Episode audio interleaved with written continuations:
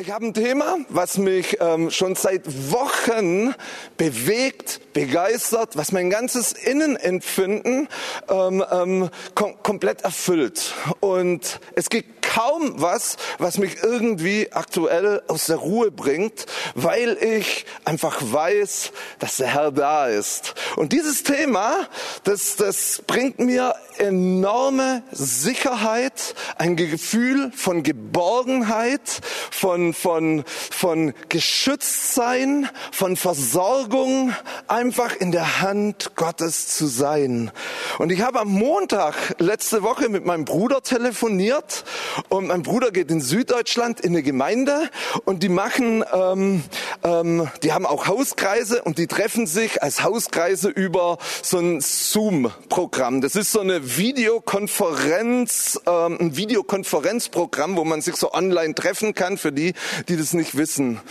Und er hat zur Hausaufgabe bekommen oder der, der Hauskreis, der hat ein eine Hausaufgabe, dass jeder beim nächsten Mal treffen den Lieblingsbibelvers einfach mitbringen soll oder sagen soll, welches der Lieblingsbibelvers ist und weshalb der Lieblingsbibelvers ist. Und dann sage ich zu meinem Bruder, sag, und was ist es? Dann sagt er, das ist doch ganz klar, Psalm 23, mein Thema für heute Morgen.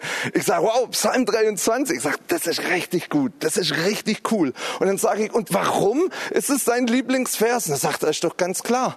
Das ist nur was zwischen mir und Gott. Der Herr ist mein Hirte. Und wenn er mit Gott so zusammen ist und darüber nachdenkt, über den Psalm 23, da blendet er alles aus. Es geht nur um ihn und um seinen guten Hirten. Und ihr müsst wissen, mein Bruder ist auch ähm, ähm, Unternehmer, hat eine Firma und hat ganz schön viel um die Ohren und er sagt, wenn ich mit Gott zusammen bin und auch über diesen Psalm, dass er der gute Hirte ist, da blendet er alles aus und da ist nur noch er und Gott. Und diese ganze Intimität und diese Liebe und diese Freundlichkeit Gottes und diese Versorgung, das kommt alles hinein und er erlebt, wie er innerlich komplett aufgebaut und verändert wird und wie ihm das so gut tut, diese Nähe Nähe, diese Güte, diese Freundlichkeit Gottes, diese Fürsorge Gottes. Und das ist das, was mich wirklich auch in diesem Psalm 23 begeistert. Das geht los. Ich lese einfach mal Vers 1 vor Psalm 23, ein Psalm Davids. Der Herr ist mein Hirte. Mir wird nichts mangeln. Die Folge dessen, dass der Herr unser Hirte ist, ist, dass uns nichts mangeln wird. Er ist ist derjenige, der uns wirklich rundum versorgt. Aber was ich noch viel, viel wichtiger finde als die äußerliche Versorgung, das ist das Innerliche. Er möchte uns innerlich wirklich versorgen. Wir sollen erleben einfach, wie, wie er da ist, wie er sich um uns kümmert, wie er uns innerlich einfach sichert, wie wir zur Ruhe kommen, wie der Friede Gottes auf uns kommt in all, allen schwierigen Umständen. Und das macht der gute Hirte, wenn er anwesend ist. Er gibt diese Sicherheit. Ähm, Interessant ist, wenn wir im 5. Mose 1, Vers 31 lesen, das war eine Situation, wo Israel schon 40 Jahre durch die Wüste gegangen ist. Das war so eine Schlüsselstelle. Sie sind angekommen in der Ebene Moabs und waren gerade dabei, in das verheißene Land hineinzugehen. Da hat Mose noch so ein paar große Reden gehalten, hat seinen Nachfolger eingesetzt, den Josua. Und da hat er einen ganz kleinen Rückblick am Anfang vom 5. Mose 4, also fünften Mose, ein Rückblick für von den 40 Jahren ähm, Wüstenwanderung. Und da heißt es in 1.31, und in der Wüste, wo du gesehen hast, wie der Herr, dein Gott, dich getragen hat, wie ein Mann seinen Sohn trägt, auf dem ganzen Weg, den ihr zurückgelegt habt, bis ihr an diesen Ort gekommen seid. Und das ist die Art und Weise unseres guten Hirten. Er ist der, der uns wirklich trägt, der uns niemals aufgibt, der uns niemals verlässt, sondern der auf uns achtet. Und ich glaube und ich, ich wünsche mir und ich glaube wirklich, dass der Herr heute Morgen das in uns wirklich offenbaren möchte. Der Heilige Geist, so heißt es in, in, in Johannes 16, ist der Geist der Wahrheit. Und der Geist der Wahrheit will uns in die komplette Wahrheit hineinführen. Und wenn Johannes über Wahrheit spricht, wenn Johannes über Wahrheit spricht, dann, ähm, dann meint er nicht Wahrheit im Sinne von was Wahrem und was Falschem, sondern er meint eine Wirklichkeit, eine Wirklichkeit. Und genau das sollen wir erleben, dieses, diesen Schutz, diese Geborgenheit, dass der Herr uns trägt, dass er da ist, dass es wirklich eine Wirklichkeit, eine Sicherheit, eine Gewissheit in uns wird. Und das ist das, was ich aktuell erlebe. Im meinem ganzen Tun, in meinem Sein. Ich weiß, der Herr ist mein Hirte, er ist da und es ist in mir eine Wirklichkeit. Und es bringt Friede, Geborgenheit, Gewissheit und so weiter. Das ist fantastisch. In Jesaja 40, Vers 11 heißt es, er wird sein, also der Herr, er wird seine Herde weiden wie ein Hirte. Die Lämmer wird er in seinen Arm nehmen und im Bausch seines Gewandes tragen. Die Mutterschafe wird er sorgsam führen. Der Herr achtet auf alle, auf die Kleinen, auf die Lämmer, auf die Mutterschafe. Er ist da und er ist gut und voller Liebe und voller Barmherzigkeit und Freundlichkeit. Und er ist derjenige, der euch in dieser Zeit wirklich begegnen möchte und euch in den Arm nehmen möchte. Das, das ist das, was mein Herz wirklich ähm, ähm, bewegt, der uns innerlich sichern möchte, damit wir wirklich ein Licht sein können für unsere Umgebung. Wenn die Leute in Unsicherheit sind, dass sie an uns wirklich sehen, wir haben einen guten Gott, der da ist, der bei uns ist, der uns niemals aufgibt, der uns niemals versäumt. Das ist wunderbar. Ihr Lieben, unser, unser, unser Herr im Psalm 121, Vers 4 heißt es, siehe, der Hüter Israels schläft und schlummert nicht. Er schläft nicht. Er achtet auf dich voller Konzentration, dass es dir wirklich, wirklich gut geht. In Psalm 16, Vers 2 sagt David, meine Seele, du hast zum Herrn gesagt, du bist mein Herr. Es gibt für mich nichts Gutes oder kann man auch sagen Schönes, Wertvolles oder Glück außer dir. David hat es wirklich verstanden, dass all sein Glück innerlich, alles Gute, dass es nichts außer dem gibt außer der Herr. Der Herr ist sein Glück und er wusste das. Und ich glaube, dass der Heilige Geist uns das heute Morgen wirklich offenbaren möchte, dass er unser Glück ist und dass er derjenige ist, der uns wirklich glücklich macht, der uns fröhlich macht, der da ist, der uns hilft und der uns wirklich wohltut. Im Psalm 73, Vers 25, da sehen wir bei dem Leviten Asaf, dass er durch eine relativ schwierige Zeit gegangen ist. Also der ganze Psalm ähm, 73 hat er echt so innerlich Schwierigkeiten. Dann kam er an einem Punkt, wo er in das Heiligtum Gottes ging und in diesem Heiligtum Heiligtum ist ihnen der Herr begegnet. Und dann kommt raus am Ende, ich lese das mal vor, dann sagt dieser Asaf, wen habe ich im Himmel außer dir? Und neben dir begehre ich nichts auf Erden. Ihr Lieben, es gibt nichts Schöneres, als die Gegenwart und die Herrlichkeit Gottes im eigenen Leben zu erfahren. Es gibt nichts Schöneres. Alles andere kommt dem nicht gleich. Ich bin jetzt schon lange Zeit gläubig und ich erlebe immer wieder in meinem Leben, wie es so Momente gibt, wie es Zeiten gibt, wo Gott besonders mit seiner Gegenwart da ist, mit seiner Liebe, mit seiner bestätigenden Art und Weise. Und ich sage euch, diese ganzen Momente, es gibt nichts, was uns, ähm, ähm, was dem irgendwie gleichkommt. Es gibt nichts. Es ist wunderbar. Wir haben einen wunderbaren Gott. Wir haben einen wunderbaren Hirten, der uns führt, der uns leitet, der uns der uns, uns, uns, uns weidet auf grünen Auen und uns führt zu stillen Wassern. Er ist derjenige, der unsere Seele wirklich erquickt. In Matthäus 11, 28 bis 30 sagt Jesus, kommt her zu mir alle, die ihr mühselig und beladen seid. So will ich euch erquicken. Nehmt auf euch mein Joch und lernt von mir, denn ich bin sanftmütig und von Herzen demütig. So werdet ihr Ruhe finden für eure Seelen, denn mein Joch ist sanft und meine Last ist leicht. Der Herr ruft uns heute, die wir mühselig sind, die wir beladen sind, die wir vielleicht beladen sind von Sorgen, von Ängsten, von Nöten. Und er ruft uns heute zu sich. Und er ist derjenige, der unsere Seele erquicken möchte.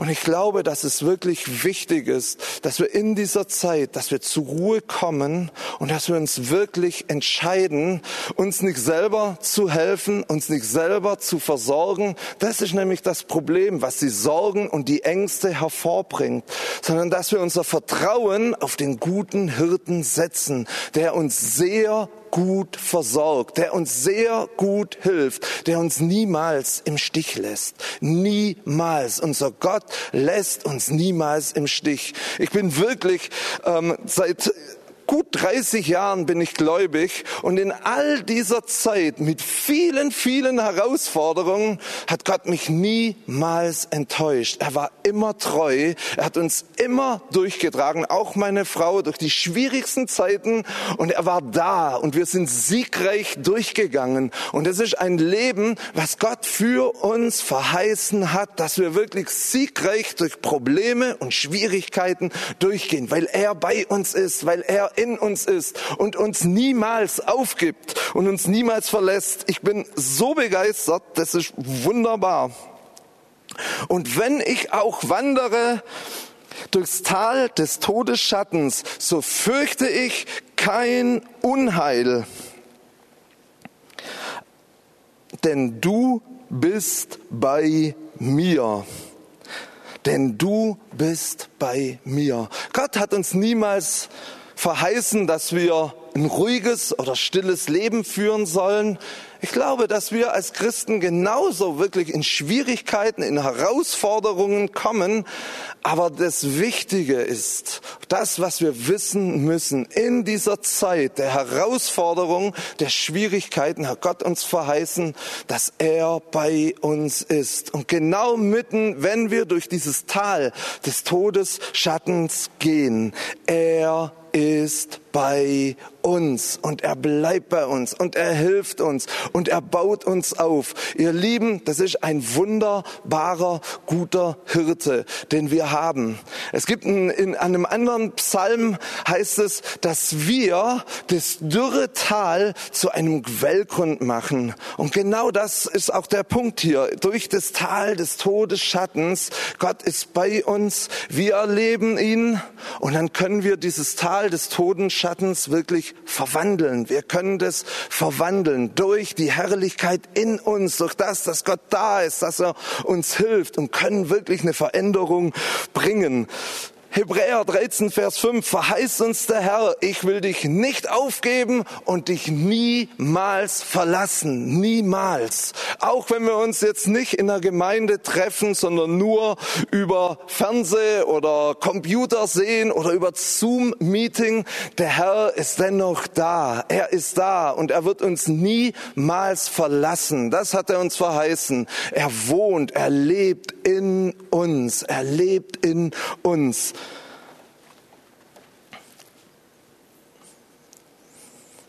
Und du bereitest vor mir, Herr, einen Tisch angesichts meiner Feinde. Du hast mein Haupt mit Öl gesalbt, mein Becher fließt über. Und ich will euch wirklich ermutigen, dass ihr euch an diesem Tisch, dass ihr an diesem Tisch wirklich Platz nehmt. Gerade wenn die Herausforderungen, die Schwierigkeiten am größten sind. Gott hat einen Tisch für uns bereitet und er möchte an diesem Tisch mit uns diese Gemeinschaft haben. Er möchte uns seinen Blick der Dinge einfach zeigen. Und die sehen häufig anders aus, ist sein Blick, als die Umstände, die so da sind. Hey, diese Gemeinschaft mit ihm, das zu erleben, zu erfahren, wie wir innerlich gesichert werden, wie wir innerlich aufgebaut werden. Das wünsche ich mir, dass wir das heute Morgen im Gottesdienst, dass wir das wirklich erleben, dass wir das ergreifen, dass wir sagen, jawohl Herr, du bist da, du hast einen Tisch im Angesicht meiner Feinde ähm, bereitgestellt und ich nehme Platz. Ich möchte diese Gemeinschaft haben, ich möchte wegblicken von den ganzen schlechten Umständen, sondern ich möchte auf dich blicken. Du bist der Gott, von dem meine Hilfe kommt. Nur von ihm kommt die Hilfe und er greift ein und, und, und, und, und hilft uns. Und dann heißt es in, in Vers 6, nur Güte und Gnade werden mir folgen mein Leben lang. Und ich werde bleiben im Hause des Herrn immer da. Ich werde bleiben im Hause des Herrn. Ein Bild für seine Gegenwart, wo wir ihm begegnen.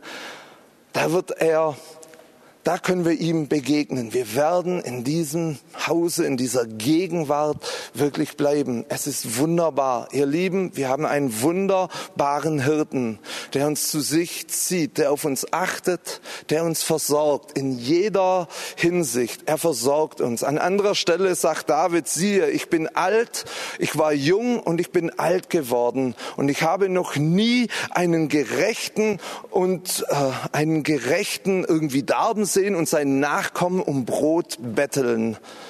Ihr Lieben, Gott ist wirklich treu. Der gute Hirte, der versorgt uns mit allem, was wir brauchen. Er ist wunderbar, er ist wunderbar. Und dieser gute Hirte, der möchte heute, ähm, ja, dich ganz neu einfach wieder erfüllen. Und vielleicht kann die Band jetzt hochkommen. Wir wollen noch in so einen kleinen ähm, Dienstteil reingehen.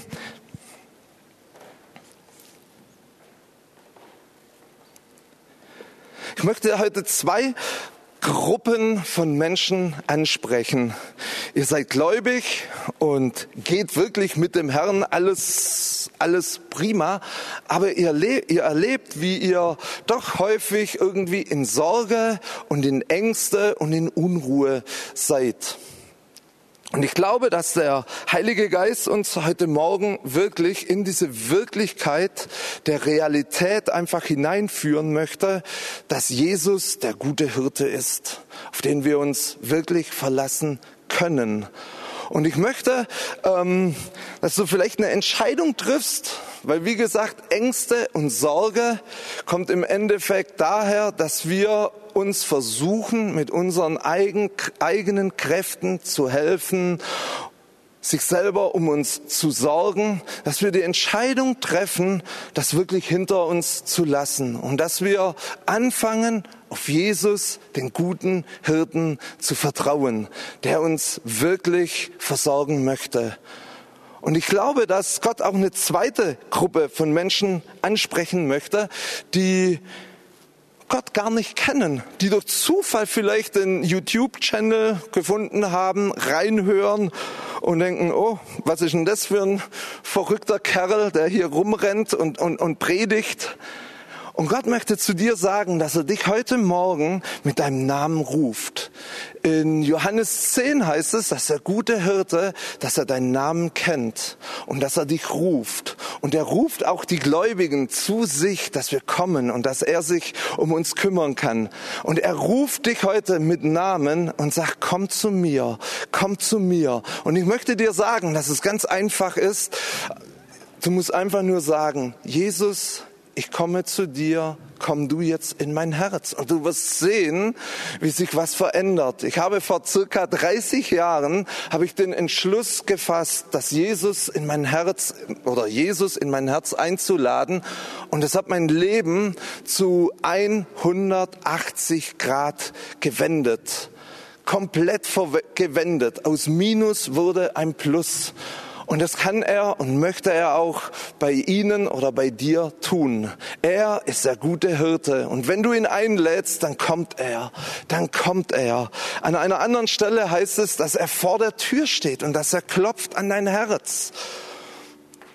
Und es wäre schön, wenn du dein Herz aufmachst und diesen Jesus reinlässt. Und du wirst sehen, wie er einzieht und wie er ja, wie er dein Leben wirklich verändert, da wo Probleme, Schwierigkeiten, Dinge einfach sind, die du loswerden möchtest, die da nicht hingehören. Er kommt, er macht es, er hat mein Leben komplett verwandelt. Und das finde ich wunderbar. Ich bete. Lieber Heiliger Geist, wir danken dir, dass du da bist.